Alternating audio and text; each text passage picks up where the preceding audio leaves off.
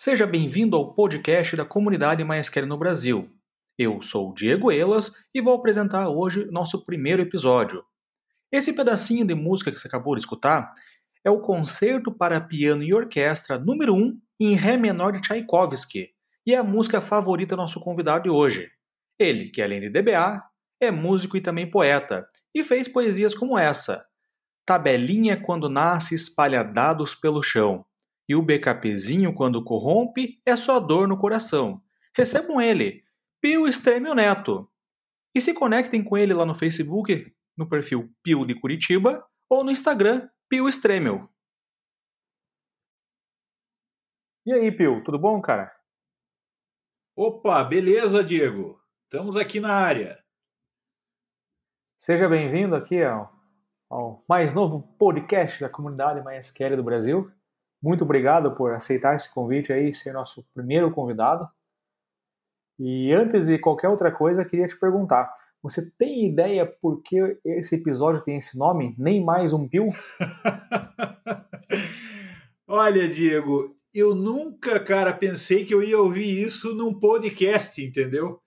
Eu tenho ouvido isso em sala de aula, em zoação dos amigos, né, em tudo em boteco e tal, mas num podcast é realmente novo. Você conseguiu se superar, cara. Tá. Enfim, uma piada nova. Mandar currículo pra, eu vou mandar currículo para a Polícia Federal para criar o nome da, das operações da Lava Jato. Muito mas, bem. Ó, você, tem, você tem ideia por que desse nome? Do meu nome? Olha, cara. Não, não, porque a ideia do episódio, do episódio. Por que, que você acha que o episódio tem esse nome? Nem mais um pio. Bom, cara, deve ser por causa do piu-piu, né? Lá do, do desenho. Né? O Frajola, afinal, sempre quer comer o piu-piu, alguma coisa assim. Ô, louco. Não é. O motivo é que eu acho que é muito improvável que apareça algum outro DBA MySQL chamado Pio no Brasil. então, nem mais tem um Pio. Certo, certo, né? Quer dizer que no resto do mundo deve aparecer, então. Tem mais chance. no Brasil é difícil. Muito bem, muito bem. Pois é, cara, é, então, é difícil ver outros pios por aí, né? É, e esse, né, professor... E, e qual, já, já, encontrou algum outro pio? Então, encontrei meu pai e encontrei meu avô, né? Que... e era uma piada? é, era uma piada, né? Imagine, né? Piada. E já vi vários assim, João Pio, José Pio, já vi vários, mas assim como eu, que só tenho o nome Pio, né? Só é meu pai e meu avô mesmo, cara. Legal. E o filho seguiu o mesmo nome? Não, não, não seguiu. Nenhum dos dois, tá? Tenho dois filhos lá. Os dois começam com Y e são nomes russos, né? Então seguiu uma outra linha. E qual é o nome deles? Então, eu tenho o, Yuri, que é o mais velho, e tenho o Igor, né? Que é o mais novo, tá? Um de 24 anos, Pô, um legal. de 9 anos. É uma diferença boa aí. É, uma diferença boa, né? Foram dois filhos únicos, praticamente.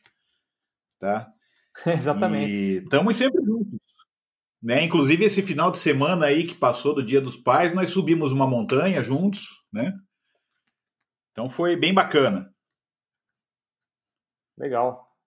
E aí, Pio, pronto? Vamos começar o bate-papo aqui? Vamos, vamos lá. Vamos lá. Então, beleza. Separei umas perguntinhas aqui para te fazer e vamos, vamos iniciar agora então. Então, Pio, deixa eu pegar e falar aqui antes de começar a, a entrevista aí com você, explicar o pessoal aí, né? Bem, eu conheço o Pio já faz muito tempo, né?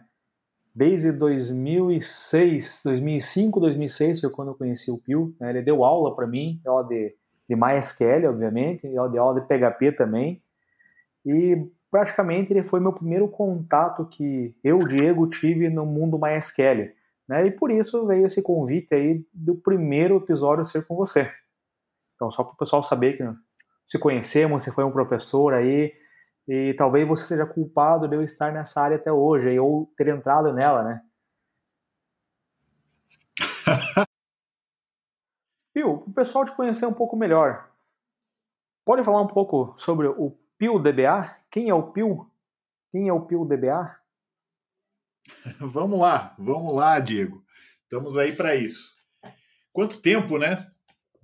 Bom, é, eu já me coloco hoje, né, como assim dinossauro da informática, né? Eu trabalho com informática há bastante tempo, né? Desde outros tempos, quando a ciência de dados era muito outra, né? Porque as máquinas eram muito, mas muito menores do que hoje, né? E nesse tempo todo, lógico, a gente passou por muitas linguagens, né? Passamos por muitos bancos de dados, né? E foi um longo processo, né? E se for dinossauro, que dinossauro que você seria? Cara, que dinossauro que eu seria? É. Bom, você cara. Titulou um dinossauro aí, vamos lá. Eu acho que eu seria um T-Rex, né, cara? Porque a gente precisa comer a carne que tá pela frente, né, cara? Para sobreviver. Mas eu acho, eu acho meio perigoso se intitular um T-Rex, porque o T-Rex tem braço curto, né? Pois é. Se ele levar um tombo, ele não consegue levantar, né? É uma boa questão, né? Não, beleza. Mas o negócio é ter rabo comprido. tá. Então, cara, né? É, assim, eu como DBA, eu nunca pensei em ser DBA. Né? Não, não havia muito essa carreira de DBA quando as coisas começaram. Né? Eu uhum. fui abraçando, eu era programador, né? a maioria das, eh, dos bancos de dados que tinha eram, na verdade, bancos de dados embutidos com outras linguagens, né? e ali se resolvia todas as questões. E assim, não tinha muito essa cultura de linguagem de programação separada do banco de dados, né? Então eu não tinha assim a ideia de ser DBA. Isso daí foi, uhum. eu fui andando, fui caminhando e chegamos nisso, né? Então foi algo bem natural, não foi uma coisa que você falou, eu quero ser DBA. Não, foi algo bem natural, exatamente. Né? Evolução. Você falou ali, né, que é banco de dados embutidos. O que, que, que é um banco de dados embutido? Então, a gente tinha, por exemplo, vou citar aqui dois exemplos clássicos da, da antiguidade, né? Você tinha lá o Dataflex. O que era Dataflex? Uhum. Você tinha você tinha uma linguagem de programação que resolvia todos os problemas 100%, e você tinha ali um banco de dados né, que interagia com aquela linguagem, e ponto final. Isso era tudo. Tá? Você tinha, por exemplo, o Clipper, né, famoso. Muita gente aqui mexeu com Clipper. Tá? Uhum. É, isso daí era do tempo ainda tempo que era é, tela preta do DOS, você só tinha o prompt do DOS ali. O Clipper tinha o banco de dados dele, que era o DBF, tá? E o DBF interagia com o Clipper. E só isso e ponto final, né? Entendi. Inclusive, Diego, você veja que curioso, né? É, a gente filosofava, eu e alguns amigos, né, de, desse tempo aí, que a nossa profissão ia acabar. Porque, pô, a linguagem Você veja, né, cara? Bem, já escutei que o MySQL ia acabar também, né? Então. então. Né? Porque, porque, cara, você tinha ali. Você tinha uma linguagem né, que resolvia tudo. Daí a gente pensava, bom, o pessoal vai botar inteligência em cima dessa linguagem, né? E daí não vai sobrar nada para nós. A gente não vai mais precisar programar. De repente vai ter aí né, ferramentas que vão se autoprogramar e ponto final. Acabou os Pô, informáticos. Que era isso? Cara, isso era até o ano 2000, mais ou menos, um pouco antes, né? 20 anos. 20 anos, tá? E daí, cara, começou a aparecer, né? Web. Cara, meu primeiro contato com web foi um choque, né? Eu comecei a ver, pô, você tinha HTML, você tinha PHP, você tinha daí JavaScript, que é medonho até hoje, né? E daí você tinha um banco de dados ainda, você tinha um MySQL. Cara, você já tinha N camadas, né? E aquilo lá não se conversa entre si. Você tem que né, traduzir de uma camada para outra. Cara, é, até hoje. É um ponto, ponto, interessante, né? Porque um, alguém para fazer um sitezinho que seja, cara tinha que conhecer tudo que você falou, né? Conhecer o PHP, ou conhecer o ASP lá na época, conhecer HTML, conhecer o JavaScript e também precisava conhecer banco de dados.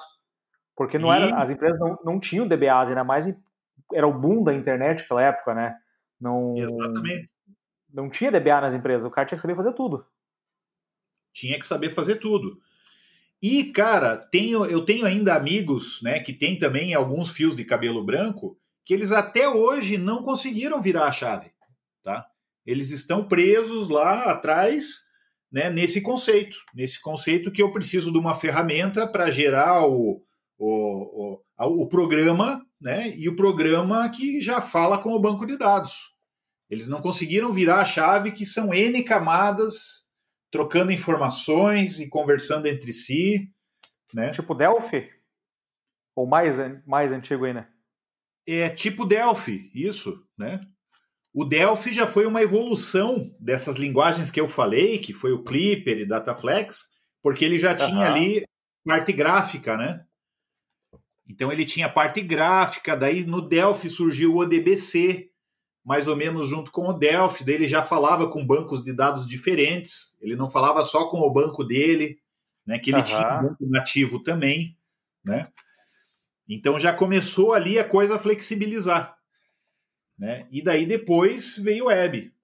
O web foi para para arrasar, né? Em termos de, de números de camadas e de né, interligar coisas e esse tipo de coisa toda, é. né? E vale a pena comentar, né, por falar em web, o MySQL ele é responsável direto por nós termos a tecnologia web como nós temos hoje, né? Porque se não fosse o MySQL, o Lamping no geral, né, o Linux, o Apache, o MySQL, o PHP, se não fosse essa quadrilha aí, as coisas não teriam evoluído tão rápido lá nos anos 2000, mais ou menos, né? Exatamente, exatamente. Uma revolução. É, o LAMP foi uma revolução para o mundo foi uma revolução para o mundo. Né? É interessante que nós, DBAs, que conseguimos enxergar isso. Mas uma das revoluções do mundo foi justamente isso. E foi uma sacada lá da turma de MySQL de disponibilizar ele free. Sim, sim. Sacada, né? Até então ninguém pensava, as tecnologias em geral eram tecnologias que você tinha que pagar e eram caras. E assim, mal tinham versões free por exemplo, Dataflex, cara, Dataflex era caro, tá? Delphi era caro, né? A Borland metia a faca em você. Sim. E não tinha aí conversa. Você tem, aí você tem um conjunto de coisas free, né? Linux era free, o Apache era free, o PHP era free, juntou com o MySQL e pronto, né? Exatamente, né? E foi um grande processo, né? Porque assim, o MySQL ele mexia só com dados, né? Eu lembro muito bem. O Linux, por exemplo, como sistema operacional, cara, era uma briga, né? Você não tinha assim a, a fartura de informações que hoje você tem, não tinha facilidade, né? Instalar um modo gráfico no Linux, por exemplo, cara, era assim um parto, né? Você tinha que casar com hardware, tinha que compilar, mexer no kernel, esse tipo de coisa Dependia toda. Dependia né? de driver específico. Isso, né? Dependia de driver, de compilar driver, de casar aquele driver com placas de redes, placas de vídeo diferentes, né? E assim por diante. Tá? Eu não peguei essa época a fundo, né? Quando eu peguei, eu, minha carreira de TI começou em 2002, basicamente. Né? E aí já as coisas, só que isso manutenção de hardware, né? Comecei a ter contato com Linux acho que em 2003 para 2004. A coisa era um pouquinho mais simples, mas ainda tinha passava uns perrengues. Sim, passava muito perrengue, né? Eu lembro bem, a gente tinha lá o Windows, isso daí estava em voga o que? Tinha o Windows Millennium, né? O que não pegou. Ele era uma verdadeira, verdadeira bomba, né? Fazendo uma retrospectiva, a gente tinha lá o Windows, o servidor era o Windows NT, né? Aham, sim. Que era uma outra bomba, né? tinha muita coisa que não funcionava, o servidor congelava, né? Então, assim. Bom, o Windows NT, eu tive um cliente que eu dei uma consultoria faz um ano e meio atrás, mais ou menos. O ambiente dele era Windows NT ainda, MySQL no Windows NT. Caramba, hein, cara? Caramba. Então, e você dando consultoria, né? Que você faz tempo já que já está fazendo isso e tal, né? Eu, o que me abriu muito a cabeça foi a questão de dar aula, né? Que você também é professor, né? Aham. Também por influência sua, posso dizer, né? Poxa, olha só. Criei um monstro. É um monstro. É. que trabalhamos, demos aula juntos, inclusive, né?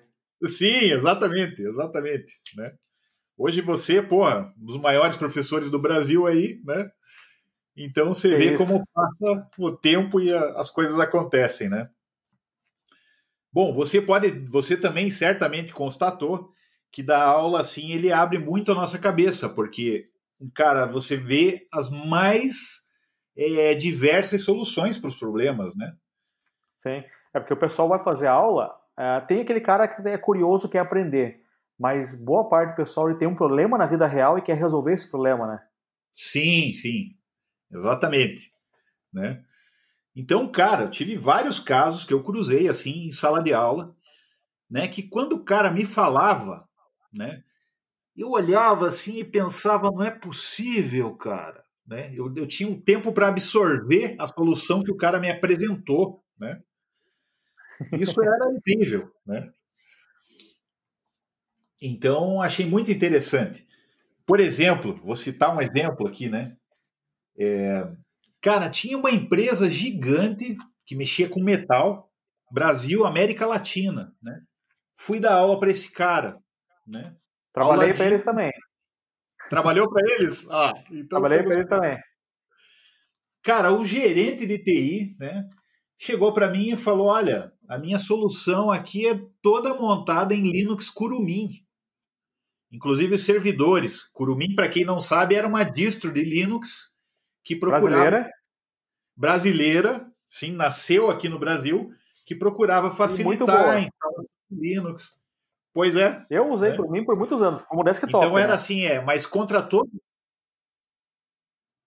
Pois é, ela sobreviveu por muitos anos. Não sei nem se existe ainda, mas eu nunca mais ouvi falar, né? Eu acho que eu acho então que são coisas. Um outro nome. Eu não me lembro o nome agora, mas acho que é Kubuntu, uma coisa assim. Não sei se tem ligação, mas acho que tem. Aham. Olha só, cara, né? Mas assim, então são coisas, né, que assim, e outras soluções diversas, né, que a gente se cruzou, né? Os alunos apresentam um cenário, apresentam um problema e daí a gente como professor tem que dar subsídios, né? A gente não pode chegar para o aluno e falar não, abandone isso porque isso é pecado. Não, né? Dá vontade. Vamos nessa. Essa solução que você tem, fica à vontade, né? Legal. Então, cara, é realmente. Você, você, trabalhou na Conectiva, não trabalhou? Sim, trabalhei na Conectiva. Conectiva. Uma outra distribuição Sim. Brazuca, né? Brazuca, Curitibana, inclusive, né? Curitibana, isso aí. Sim, surgiu em Curitiba, tá? É, assim, era, era o núcleo dos nerds, né? De Curitiba e um dos núcleos do Brasil, né?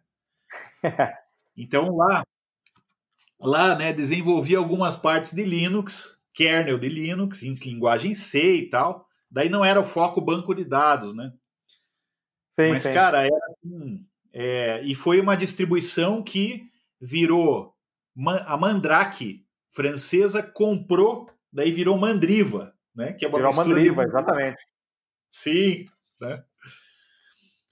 E, e o, é, o instalador, o APT, que hoje a gente tem no Ubuntu aí, muita gente conhece, veio daí. Foi a Conectiva quem desenvolveu o APT, tá?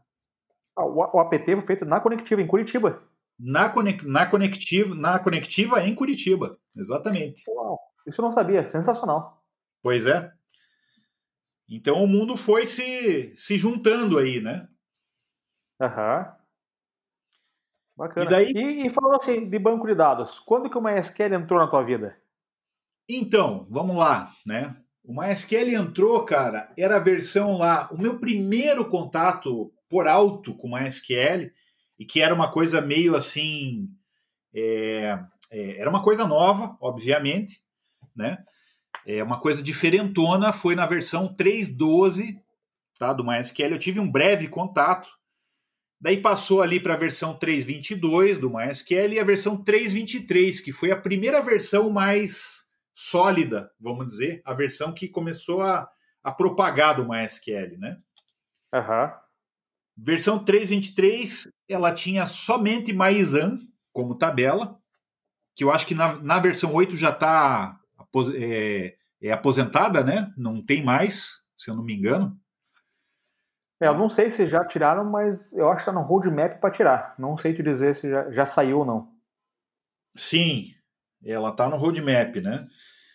Então tinha só isso, basicamente. Não tinha mais nada. Não tinha trigger, não tinha store procedure, não tinha subquery, né?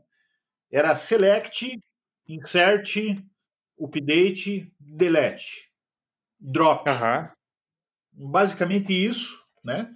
Em suas versões mais simples, tá? E aí Se fosse foi uma porta versão de... com Windows, seria tipo Windows 3.11? Eu acho que já seria o Windows 98, tá? Ele funcionava bem, entendeu? Ah, já seria. Ah, tá. Entendi. Então o MySQL 3 já era um negócio bacana. Sim, já era bacana, né? Ele funcionava bem, aguentava bastante coisa, né? Uhum. Então foi show, tá? Entre a versão 3.12 e a versão 3.22 ali, teve um chamado na comunidade para ajudar a desenvolver partes do MySQL, tá? Eu ajudei a desenvolver o parser dele, o parser de queries, tá? Parser de query. É, então, quando então, o MySQL escolhe o índice errado, a culpa é tua.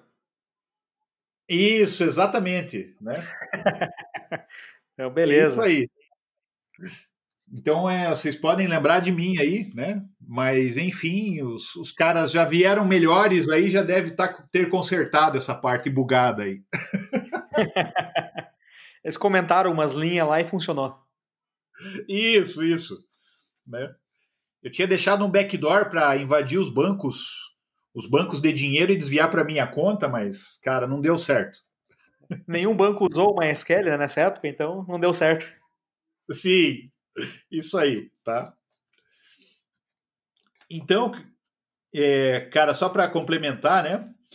É, foi aí o MySQL uma das coisas, né, que despontou o MySQL, né? Foi que ele era muito simples, então ele era rápido, tá? É diferente, por exemplo, o Postgres. O Postgres já ele, ele é grande, ele é muito maduro, muito sólido, mas naquele tempo ele já tinha muita coisa, né? Então, né, o MySQL não tinha nada. Era só comandos, queries e pronto, né? Então foi bem interessante o processo aí, né? Legal. E nesse tempo, de lá até agora, isso foi lá, sei lá, ano 2002, mais ou menos? 2003? 2000? Por aí. Por aí. E... Eu não lembro. E de lá para cá, teu envolvimento com MySQL foi full time? Uh, chegou a fazer certificações? Trabalhou muitas empresas? Deu muito tempo aula? Consegue fazer um resumo para gente desse período de lá para cá? Sim, consigo, né? Então eu comecei a mexer, mexi com MySQL, tive um breve contato lá e tal, sem maiores né, olhares para isso. Comecei a trabalhar como professor numa escola, na mesma escola que você começou aqui em Curitiba também, né? Exato, exato. É... Comecei a trabalhar, dava aula de PHP, né? Apareceu o MySQL, né? Beleza, vamos dar aula. Pio precisa tirar certificação. Isso era MySQL 4.1 já, tá? Que uhum. foi a grande versão do MySQL, vamos dizer que que começou, né, o que deu o boom no MySQL. Daí para é, frente foi, que ele foi virou a versão grande, que eu né? aprendi. Eu conheci o MySQL na versão 4.1. Ah, legal. Legal. Isso aí. E nessa versão, eles lançaram certificação, tá? Tinha certificação DBA e a certificação, como é que é o nome lá? Dev, não é Dev, né? A outra certificação, Core, né? É, e para dar aula, né? é, daí o pessoal falou: olha, precisa tirar a certificação, né? Beleza, vamos lá, né? Então tirei a certificação, tirei a certificação Core do MySQL, tá? É, tirei a certificação DBA. Então tirei as duas certificações nessa versão 4.1, né? E isso deu um, uma grande projeção né, na minha carreira, tá? Uhum. É, até o curso que eu fiz com você era um curso oficial da Oracle MySQL, com diploma oficial assinado por você. Isso, isso, né? Só um detalhe, Diego, não era Oracle MySQL, era MySQL AB. Ah, sim. MySQL AB, verdade, verdade, verdade. MySQL isso. AB. Ele era lá da Finlândia, né? Isso, vinha inclusive de fora, o diploma, o material vinha tudo de fora. É bem bacana. Isso né? Vem um diploma assim, ele tem uma faixa dourada, né? Com a assinatura do Key Arno, né? Lá. Isso. Sabe? Tinha dele e a tua do lado. Isso. Isso aí. Né? É. Diz uma coisa, então, eu ouvi falar viu? muito que nessa época aí, quem tinha certificação era assediado por empresas para fazer parte da empresa sem precisar trabalhar, porque eles entravam em licitação. É real essa história? Isso, é real essa história. Eu mesmo participei de algumas, né? É, era assim, é, eu fui um dos primeiros certificados no Brasil, né? Então só chegou uma altura tinham só oito certificados, né? Brasil inteiro. É, eu fui o segundo certificado, tá? O primeiro certificado foi um cara chamado Eber, lá de Minas Gerais. Uhum. Eu nunca mais vi ele, não, não sei o que, que ele anda fazendo, tá? Será que é o Weber da Cato? Talvez. É, talvez, talvez, né? É, daí o que aconteceu, né? É, nesse tempo, o governo fazia licitações, sabe como é que é Brasil, né? As empresas sacaram isso, né? Começaram a botar a exigência de certificação nas licitações e eles contratavam todos os certificados do Brasil, tá? Aí só eles corrinho. Isso. E pagavam salário, né, pra gente, tudo certo. E a gente se colocava à disposição, lógico, né? Eu tava, não, ó, tô aí disposto a trabalhar, só me chamar. Mas, de fato, a gente, né, eu nunca trabalhei. E outros colegas também, né, nunca mais trabalharam, nunca trabalharam também, né, nesse tipo de, de contratação.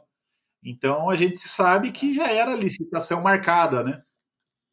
Quem disse que não dá para ganhar dinheiro com MySQL sem fazer nada, né? Pois é. Você veja só, né? Tá? Daí seguindo, Diego, né? Nessa, então foi essa questão da certificação que me projetou nacionalmente, né? As empresas realmente assediavam a gente quando tinha problemas grandes de MySQL, né? A gente ficou como referência né? Chamavam a gente em qualquer lugar do Brasil. Muitas vezes a gente viajava para lá para resolver, ou né, não tinha muito a cultura do remoto. Era uma coisa que poucas empresas admitiam, né? A gente, a gente conectar remotamente, né? Então uhum. tinha que ser presencial, né? E aí foi, eu fui entre esse, nesse, a partir desse tempo, eu fui dando aula, né? E fui trabalhando, né? é, dando aula pela minha empresa, dando aula por outras empresas, né, participando de projetos, consultorias, né, e fui acompanhando o desenvolvimento do MySQL, né?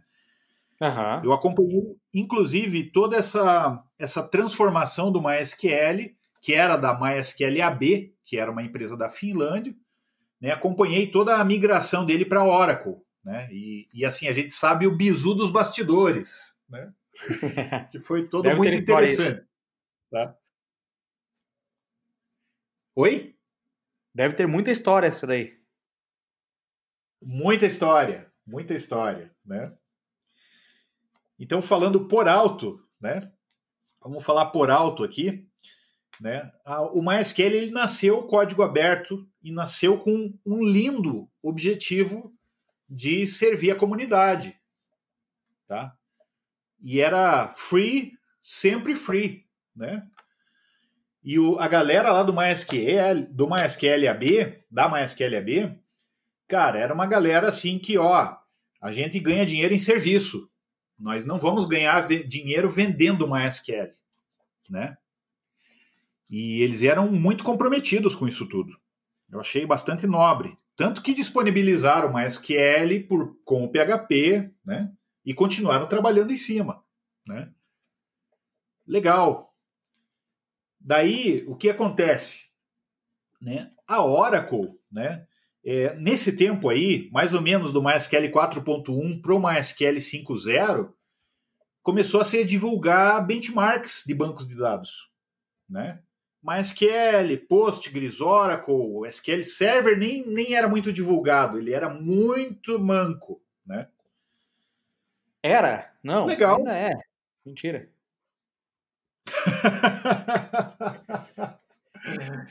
Pô, é, imagina que pegar na saída aí. Não, pô, eu fiz todos os cursos do SQL Server, fiz todos, fiz a sequência completa, curso oficial, mas e serviu para eu ver que eu não quero trabalhar com ele.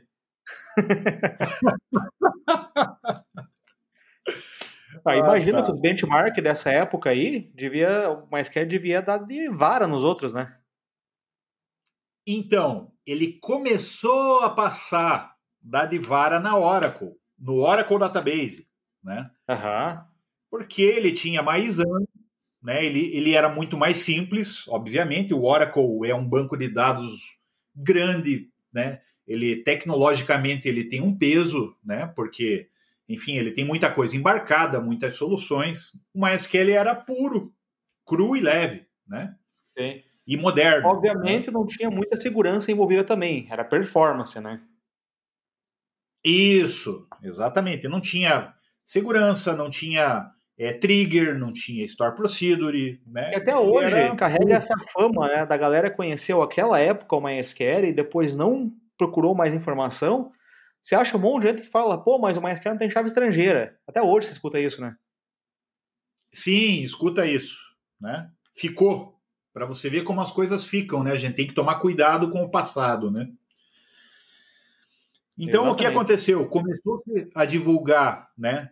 É, benchmarks. Isso era mais ou menos Oracle 9, tá? Oracle 8, 9. O MySQL começou a é, ser mais rápido. Só que a Oracle não endossava e a Oracle não fazia benchmarks. Obviamente porque, né, estava mostrando assim um MySQL lá em cima, né? Uhum. E, mas, mas, a comunidade começou a fazer esses benchmarks né, independentes, começou a mostrar o MySQL crescendo. Né? Aí o que acontece? A Oracle né, queria comprar MySQL, comprar MySQL B. E a galera lá, a Oracle, né, a Oracle Corporation, obviamente é uma grande empresa, a maior empresa do mundo de bancos de dados, né? O pessoal lá da Finlândia falou: olha, não. Falaram assim, tipo, vocês são capitalistas, a gente não topa, né? Para vocês a gente não vende.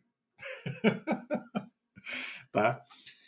Nesse tempo, né, teve um engenheiro da Oracle, tá, que foi contratado pela MySQL AB, né, e ele fez as tabelas InnoDB do MySQL, tá?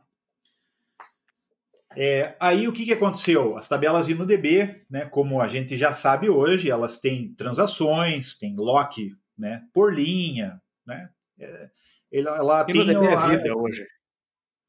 Sim, elas têm a estrutura de um banco de dados moderno, né? E daí o cara saiu da Oracle, né? Dizem lá nos bastidores, né, que o, ele pediu aumento de salário e não deram, né?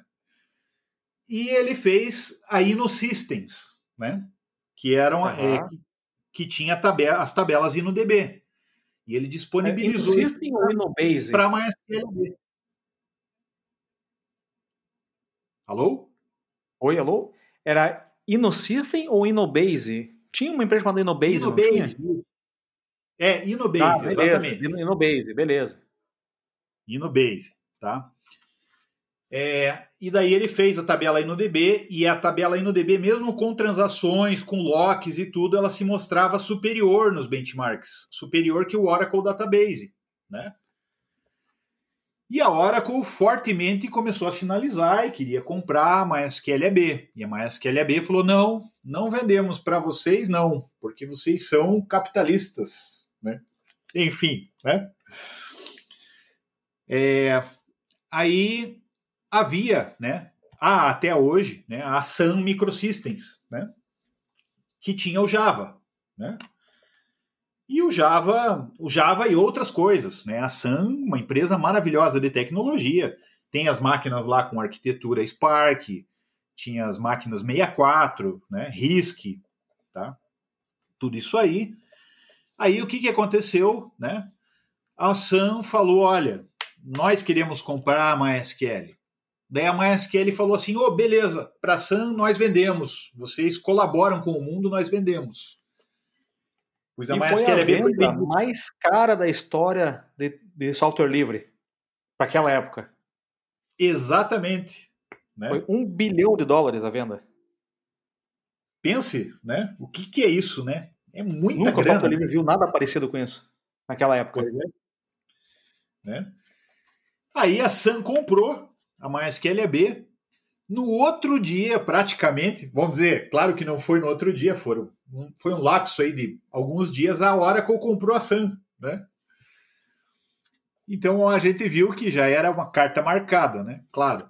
Né? É, só pegando um gancho ali, a, e quase que a, que a Oracle não consegue comprar a Sun, porque a, o pessoal da MySQL, né, que que era contra a venda para a Sun, conseguiu ir para vários tribunais na, na Europa inteira tentando impedir a compra. E conseguiram segurar a compra por quase um ano. Até que a Oracle teve que assumir um compromisso né, que o MySQL ficaria livre para sempre. Senão a compra, cara, da Sun inteira, a, a, compra da Sun inteira poderia ser suspensa se eles não tivessem assumido esse compromisso. Porque nos termos de venda da MySQL AB para a Sun Microsystem, previa isso e o fato da Oracle comprar a Sun não anulava a compra da Sun ao MySQL AB. Bem interessante. Pois é, né? E assim, cara, eu pessoalmente, a gente achou, toda a comunidade, né, ficou empolvorosa com a compra. Nós achamos que, bom, o MySQL Acabou, agora né? vai fechar. Acabou, né? A gente não tinha ideia do que era o contrato de software livre que o, que o MySQL carrega, né? que diz que o código-fonte tem que ser livre. Então a Oracle não pode fechar. Porque se ela fechasse, se ela fechasse, levou um tempo para a gente processar isso em comunidade. Se ela fechasse o código, o que aconteceria? Automaticamente alguém ia pegar aquele código-fonte, ia recompilar, ia dar outro nome, né? E surgiria um novo MySQL, né? Que no fim da história foi o que aconteceu. Sim, exatamente. Né? Hoje nós temos aí o MariaDB. Né? O MariaDB nada mais é que o próprio MySQL recompilado né? pelo mesmo pessoal lá da Finlândia. Exatamente. Aliás, curiosidade aí. História do nome MySQL, sabe? Sabe contar para nós? Cara, deixa eu me lembrar aqui, tirar a teia de aranha. Tá? MySQL. É, Cara, não tô lembrado. Você não tá lembrado, Diego? Não, eu, eu dei uma estudada recentemente, estava gravando um curso, um EAD, e aí dei uma estudada e, e, pesquisei bastante. E assim, tem várias versões diferentes da história do MySQL. Toda a história do MySQL é bem controversa em vários pontos. Até eu tenho acesso aí a um livro que foi feito para funcionários da Oracle, e eu consegui uma cópia desse livro, e lá não conta bem a história, mas conta umas partes dela, como mais se encontra na internet. Enfim, o nome MySQL é uma homenagem à filha mais velha. Ah, isso aí, cara, tá? Eu lembro que tinha na apostila, na apostila antiga do MySQL tinha isso. O nome tá? dela era My e eles chamam de MySQL, o SQL pela linguagem SQL, né, em homenagem à filha. Aham. E depois veio a MariaDB. Que adivinhe? Sim, a Maria eu sei que é filha de um deles. Tá? É, a, é, a, é a filha mais nova dele. Aham. Então, né? Tá aí, né? Você vê como a coisa é, né? Tem uma outra história, aproveitando que eu não sei se é verdade, nunca consegui comprovar, mas já, já li em alguns lugares que nesse meio tempo aí também existiu o MaxDB.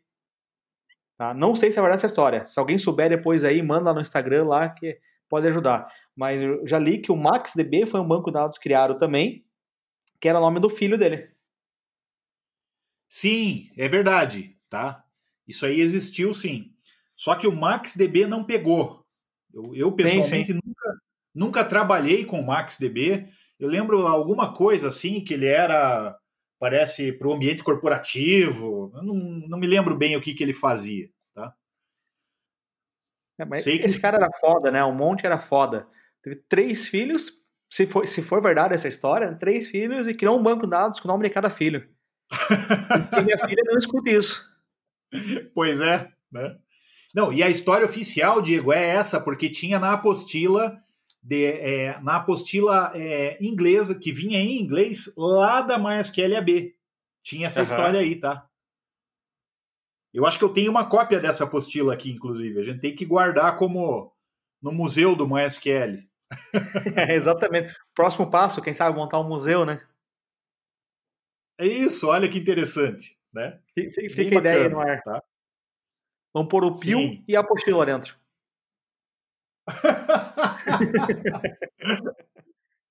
ah, não, legal, cara, legal. Né? Então, cara, e daí vou seguir, tá? Te falando um pouquinho sobre o nosso envolvimento aí, né? Aham. Uhum.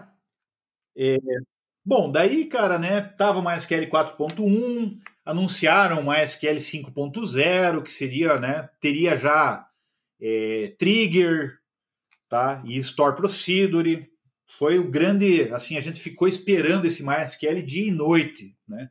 Quando saiu a versão pré-alfa lá do negócio, a gente já estava compilando para ver o negócio funcionar. Né? E botando em produção. Opa, né? Sem ninguém mais saber, lógico, né? Na calada da noite. tá? E assim foi o MySQL, né? O que nós temos hoje, a versão 8 do MySQL, ele é uma evolução, uma grande evolução, obviamente, mas ali é da versão base que foi a, ver, a versão, não foi nem a 5.0, foi a 5.1. A 5.1 já era uma versão completa e estável né, do MySQL. Uhum. Tá? E aí, né, foi evoluindo a partir disso. Aí veio a versão 5.5, foram foi sendo colocado assim as, as engines do MySQL, que é um banco é um banco de dados muito moderno, tá? Então por ele ter diferentes engines, né? É, por ele ter as... engines aí é uma sacada gigantesca, né? Porque uma... quando você compra um banco de dados, você compra o Oracle, você está comprando a engine do Oracle. Você compra o SQL Server, você compra a engine do SQL Server. Você está usando o Postgres, você está comprando a engine do Postgres, está tá usando ela. Agora o MySQL não. MySQL ele gerencia várias engines. Né? Então, ele não é um sistema gerenciador de banco de dados, né? Ele gerencia sistemas gerenciadores. Dá uma flexibilidade sim, gigantesca para tudo que você precisar fazer. Exatamente. Inclusive, até hoje tem ainda, tem jeito de você montar uma MySQL em cima de outros bancos, né? Isso daí está embarcado nele, é, é a cultura MySQL, né? Exatamente. Bom, por conta disso, Diego, né, deles ter várias engines, dele ser moderno e tal, é, cara, eu passei pelos mais diversos problemas. Alguns deles você estava junto, né? Uhum. Eu lembro que é, às vezes você me chamava para trabalhar num problema, às vezes eu te chamava, né? E a gente foi foi trocando figurinha aí, né? Mas ele aguentava qualquer tranco, né? Então, ah, o problema era muito dado, grande volume de dados. Botamos uma SQL com tal engine, com, né, e ele aguenta. Ah, o problema é velocidade absurda, tem que ser tempo zero. Beleza, MySQL com tal engine, tal outra, né? E ele aguenta. Sim. E assim foi, né? Então, é, e de tudo isso a, que a você ciência viu de computação hoje. Hein, Pio? E disso que você viu, você acompanhou o MySQL lá desde a versão 3 até agora a versão 8. Né? Trabalhou com todas as versões. Ah. tudo, inclusive, você nem chegou nessa parte da história ainda, né? Mas você também tirou certificação da 5.7, né? E mas Isso. de tudo que você viu, o que, que mais te fascina no MySQL? O que mais me fascina, cara, ele é assim, é, ele não, não tem amarras, tá? Ele quando tem alguma modernidade no, né, que é descoberta, vamos dizer, na ciência computacional, pô, eles implementam no MySQL, né? Ou alguma facilidade, né? Por exemplo, se tem lá o comando replace no MySQL, tá? Uhum. É uma facilidade. Ele nada mais é que um delete mais um insert. Mas é uma baita facilidade, entendeu? Ele mata muita coisa, né? E assim várias outras coisas né? É, Por a, exemplo, a quantidade de recursos que ele tem embutido nele é, é muito grande, né? Isso, né? A configuração de memória dele, por exemplo, né? Hoje em dia isso está ficando um pouco mais horizontal, vamos dizer, no sentido de que é, as máquinas são mais semelhantes. Mas olha, você podia configurar e instalar ele em qualquer tipo de ambiente, sabe? Você podia é, configurar ele né, em máquinas Windows, em máquinas Linux, em máquinas Unix, né, em todo tipo de ambiente assim. Ah, por falar, Mas hoje eu vi recurso... curiosidades em geral, né? Você falou em Windows, né? É, sabe por que, que foi criada a versão Windows do MySQL? Não sei, cara, pontualmente por quê. É, Mas eu sei Marinha que ele não era bem visto. A Marinha dos Estados Unidos tá, é, tinha desenvolvido um software e precisava embarcar em um submarino. Né? No submarino, você não tem espaço para poder colocar mais servidores. Tinha que usar o que tinha disponível. E a única coisa disponível que tinha naquele submarino era um computador com Windows. E por isso o MySQL gerou uma versão Windows por causa disso. Caramba, hein? Eu sei que no Cada começo história, né? a versão Windows era muito mal vista. Pois é a, a, versão Windows era muito mal vista porque como ele era comunitário, né, e o Windows sempre foi um software pago, né, então a galera não gostava, entendeu? Tanto que lá o, o, o Monte, as, as configurações, ele mal adaptou para o Windows, você tinha que fazer um monte de, de né, é, soluções técnicas ali para funcionar no Windows no começo, né? Gambiarra, né? Pois é, gambiarra, isso aí, né? Falando Nosso famoso a, a palavra certa é gambiarra, né? Não era artifício técnico. Isso. Artifício técnico depois foi uma tradução, né, para diretoria. tá? Mas Diego, então, Diego, e mas tem um recurso, cara, que eu acho assim é é a grande menina dos olhos de ouro, assim, sabe? é, a menina dos olhos, né, do MySQL, que é a replicação, tá? Esse daí. Vou, vou te confessar uma coisa que eu acho que eu nunca te falei ainda. Ah, Cara, re, replicação, ah, quando você mostrou replicação no curso, naquele dia ali que eu, naquela aula, eu falei, eu quero trabalhar com isso. Juro para você. A Opa. replicação foi o que me encantou no MySQL de cara, assim, de início. Para mim é coisa mais legal de fazer é replicação. Caramba, hein, cara? Foi aí que começou então tua, tua sede, né? Aí eu quis ser DBA, quis deixar de ser desenvolvedor para ser DBA por causa da replicação. Bacana, tá? E você vê, cara, por conta da replicação, né? Cara, eu já fiz assim, já resolvi problemas gigantescos, gigantescos, que precisaria assim milhões de dólares em Oracle, precisaria muitas máquinas em Postgres e tal, e a replicação do MySQL matava esse tipo de coisa, né? Então, é uma coisa que é simples história... funciona tão bem, tão bem, né? Sim, sim. Hoje em dia, né, tá tendo assim uma moda até de cluster, né, clusterização, beleza, ele aguenta outro patamar né, de dados, mas assim, Sim. a replicação resolve 90% das, dos problemas ainda. Ah, né? E se pegar o cluster, o Galera Cluster ou o Group Replication do MySQL, é uma replicação por baixo dos panos ali, uma forma um pouquinho diferente, mas é a mesma lógica. Né? Funciona com log binário, funciona com as mesmas premissas, né? Exatamente, exatamente, né? Então, é, a replicação é um recurso realmente incrível, assim, a, a questão de persistência dela, né? Hoje nós temos redes muito mais estáveis do que se tinha antigamente. Mas a questão é que você tinha uma réplica em outro estado, por exemplo, e daí parava a réplica porque caiu a rede. E daí depois, beleza, a rede voltou, a réplica voltava e continuava do ponto em que parou. Isso daí era sensacional. É até hoje, né? Sim, muito bom. Então foi muito bacana. Tá? Pô, legal. Então, assim, replicação para você é, também é o cálice de ouro do MySQL. Sim, é o cálice de ouro, é o santo grau, né? Santo grau ali. E invertendo essa pergunta agora, se a replicação é o que você vê de mais sensacional, o que tem de pior no MySQL? Então, né? Vamos lá. O que, que eu vejo de pior no MySQL? Que sempre foi uma falha, né?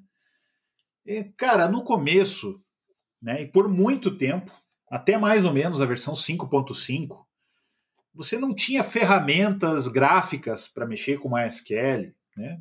Então você tinha que apelar a linha de comando, fazer scripts.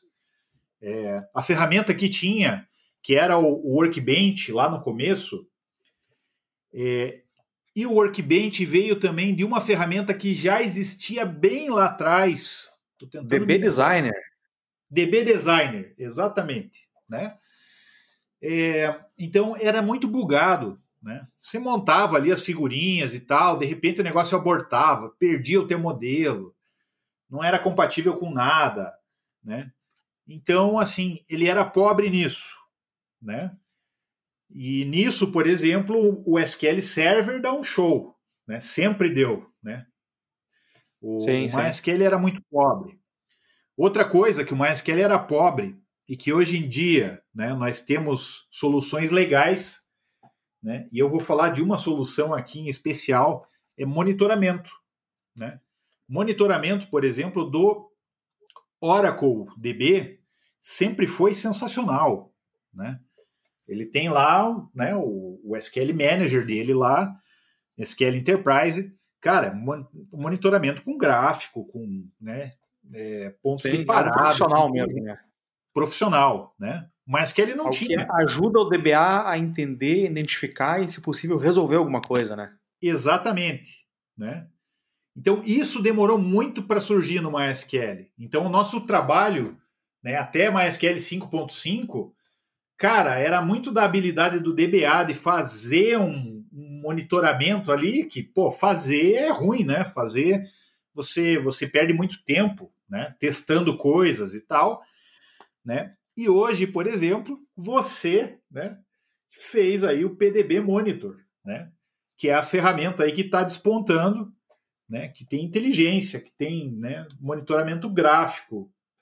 Cara, que é. Modéstia é... à parte, a ferramenta nasceu muito bem nascida, né? A gente desenvolveu ela do zero e, e fez ela para monitorar MySQL. Ela vai suportar outros bancos, em algum momento vai, mas ela foi pensada tudo para MySQL. Então, assim, isso eu posso dizer, eu posso assinar embaixo, porque fui eu que desenvolvi, uhum. mas realmente ela está muito boa. E deixa eu contar uma história, não sei se já contei isso em algum lugar. Ah. Ah, iniciei o desenvolvimento do PDB Monitor faz quase três anos atrás, dois anos e meio atrás, mais ou menos. Sim, eu lembro. E eu, eu iniciei ele depois de fazer uma pesquisa, inclusive nos nossos grupos aqui de WhatsApp, com DBAs ali, onde incrivelmente quase 90%, 87% das pessoas não monitoram MySQL com nada, com nada, com nada, com nada, zero monitoramento. Caramba, né, cara? Aí, exatamente, eu queria descobrir ferramentas que o pessoal usava, aí fiz uma, um, como que é uma enquete, né, montei um Google Forms lá e tal, porque eu queria utilizar uma ferramenta para minha empresa, então eu também tenho empresa de consultoria de banco de dados, e estava buscando ferramentas, porque eu, na minha consultoria, eu usava meus scripts, meu shell script que eu fazia, botava para rodar lá, que inclusive esses scripts também hoje estão disponíveis para todo mundo, é o PDB Tools, está no site da Performance DB. Né? Então, caiu a replicação, mandava e-mail para mim, caiu o serviço, mandava e-mail para mim, query rodando há muito tempo, mandava e-mail. E aí queria evoluir um pouco isso, né? Aí fiz essa pesquisa e vi que a maioria não, não usa. E os que usam ainda reclamam de muita coisa. Aí disso daí nasceu o PDB Monitor, dessa necessidade de não ter algo tão simples e tão fácil para poder monitorar o MySQL, que foi aí que iniciou toda essa história aí, essa grande história que está tendo do PDB Monitor. Sim, cara, e é a ferramenta que faltava, né, para monitorar MySQL, MariaDB, né, para dar uma, um profissionalismo, né, para dar uma tranquilidade para nós DBAs, né. Então, Sim. hoje uma, o que a gente tem de parecido, né, disso daí são muito poucas ferramentas, tá? E não se aplicam a Maria e MySQL, se aplicam só a MySQL, algumas, né? Então, pô, essa foi uma iniciativa muito bacana, cara, muito bacana mesmo, né? E o MySQL Workbench, né, já está num nível também muito bacana. Então, hoje em dia a gente consegue montar graficamente o banco de dados, definir ali com cliques, né, no, a estrutura do banco. Ah, você consegue administrar o banco pelo Workbench onde você quiser. Isso, né? Então, assim, é, essa evolução foi 10, né? Agora a gente já está podendo dormir algumas horas em paz, né? Exatamente. Mais ou menos, porque se o banco cair e você usar o PDB morto, o PDB morto liga para você para te acordar. Caramba, cara. Então tem que tirar o fone do gancho, é. Não, ou não deixa cair, né? Melhor. Claro, claro, claro. Né? Nosso papel é esse, né? Exatamente. Principalmente num mundo globalizado aí, que as coisas funcionam 24 por 7, a gente tem que dar essa segurança aí, né? É, hoje a maioria dos serviços são 24 por 7, né? Eu, pela Performance DB, atendo várias empresas e todas elas são 24 por 7. Hoje não tem nenhum cliente meu que pode chegar e falar, ah, eu tenho uma janela de manutenção para fazer de madrugada. Não tem. Sim. Exatamente. É o, é o novo mundo aí. É bem isso aí. E, e te perguntar, Pio, e quem que foi, quem que é a tua referência no mundo MySQL? Quem que é a pessoa para você, que é aquela pessoa que você olhou, se inspirou, admira? Bom, cara, a minha primeira... Na tua época você não tinha muita referência, né? Não, não tinha, tá? A minha primeira referência, tá? Forte, até como pessoa, assim, foi, é, a gente teve um contato, nos cruzamos várias vezes, foi o Weber, né? Que ele me deu aula, né? E uhum. ele, ele era certificado, ele abriu né, os horizontes, e assim como pessoa, sabe? Eu achei muito bacana porque naquele tempo que os, os softwares eram todos proprietários, pô, cara, o Weber me abriu a porta, falou: olha, o que você precisar, me ligue, né? Vamos falar. E a gente falou várias vezes e trocamos e-mails, né? Trocamos informação, uhum. sabe, abertamente. Para mim foi muito especial esse contato todo, né? E até como pessoa, assim, que naquele tempo, cara, a gente. Hoje em dia tudo é mais descontraído, né? Mas acho que você lembra. E você trabalhou assim também, pô. Você tinha que trabalhar de gravata, né? Gravata e calça social lá para dar aula, né? Porque era o standard lá da, da, da escola, né? Então, cara, o Weber que trouxe essa imagem, né?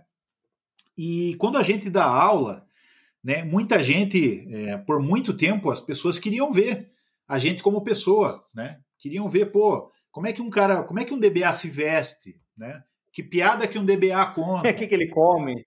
É, o que, que ele come? O que, que né? ele come? Onde que ele vive? Isso, né? Como é que o cara trabalha de madrugada e vem dar aula de dia? Né? ah, isso então, ninguém sabe explicar. É, pois é, né? Ninguém sabe muito bem. Eu agora eu vou falar o segredo, tá? Eu vou falar o segredo aqui. Não sai daqui do podcast, tá? Cara, o negócio é, é tomar chimarrão. Então, o negócio é tomar chimarrão, cara. Tá? Erva mate. Será? Chimarrão. Ô, cara. Eu é, gosto de chimarrão, mas gosto uma vez por ano só.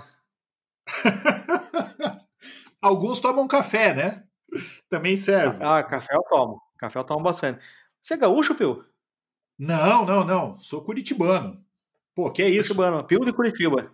Pio de Curitiba, né? Eu faço poesia, escrevo poesia, tem até no Facebook lá, Pio de Curitiba, né? Não, a pergunta foi mesmo em função da. É um, é um costume tradicionalmente gaúcho, né? O chimarrão. Sim. Né? Não exclusivo, mas mais forte, né? Então, cara, e você vê, eu aprendi aqui com os meus parentes, que são descendentes de alemão, né, a maioria, e são paranaenses, tá? É, e só para você saber, eu não vou falar sobre isso agora, mas o chimarrão é do Paraná, tá?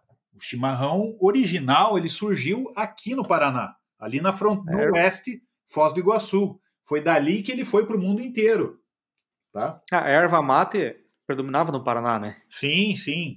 Tá? E tem toda uma ciência em cima disso, sobre as ervas, torração da erva, sabores, etc. Né? Tem toda uma ciência. Um dia a gente faz um podcast só disso. Pô, vou colocar você e o Marcelo Altman em um podcast que fala só sobre chimarrão, então. Opa, o Altman também é?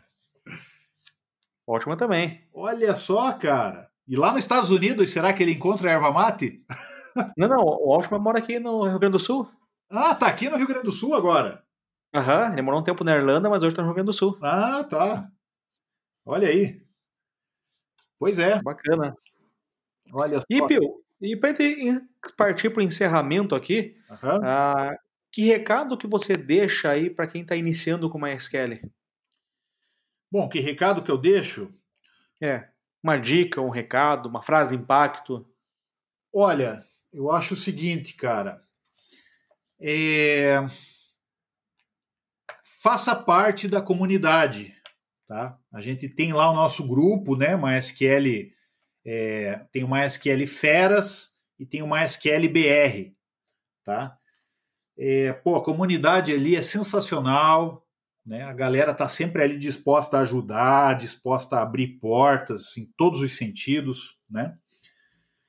E então faça parte da comunidade, veja né, as soluções diversas de MySQL, de MariaDB, né, abra sua cabeça em relação a bancos de dados e, e diferentes arquiteturas, tá? Cara, e é, né, seja responsável né, com o que você faz, e eu acho que aí está o caminho para ser feliz, né? Não, bacana, legal sabe as palavras é, e estude, né? Seja curioso, vá atrás do que você quer ali. Tem que ser. Porque é, as coisas não, não, não caem de árvore, né? Precisa correr atrás. Sim. Apesar da comunidade, que a gente falou, somos muito ativos lá né, na comunidade, depende muito do empenho de cada um ali de conseguir evoluir. Só pegar um gancho na parte da comunidade ali, uhum. então, que o Pio falou, né? Nós, isso aí que você falou é lá no WhatsApp, né, nós temos lá esses dois grupos no WhatsApp, MySQL Feras e o MySQL BR, tá?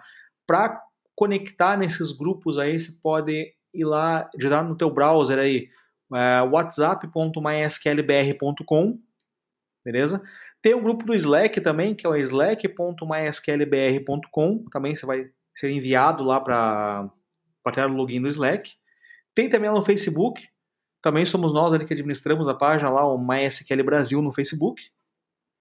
Tem também nosso canal de lives, né? O myhandzone.live, né? www.myhandzone.live, onde estamos promovendo uma sequência de lives aí. E agora estamos iniciando hoje aqui esse podcast. Acho que a comunidade anda bem ativa ultimamente. A pandemia acabou sendo boa para alguma coisa, hein?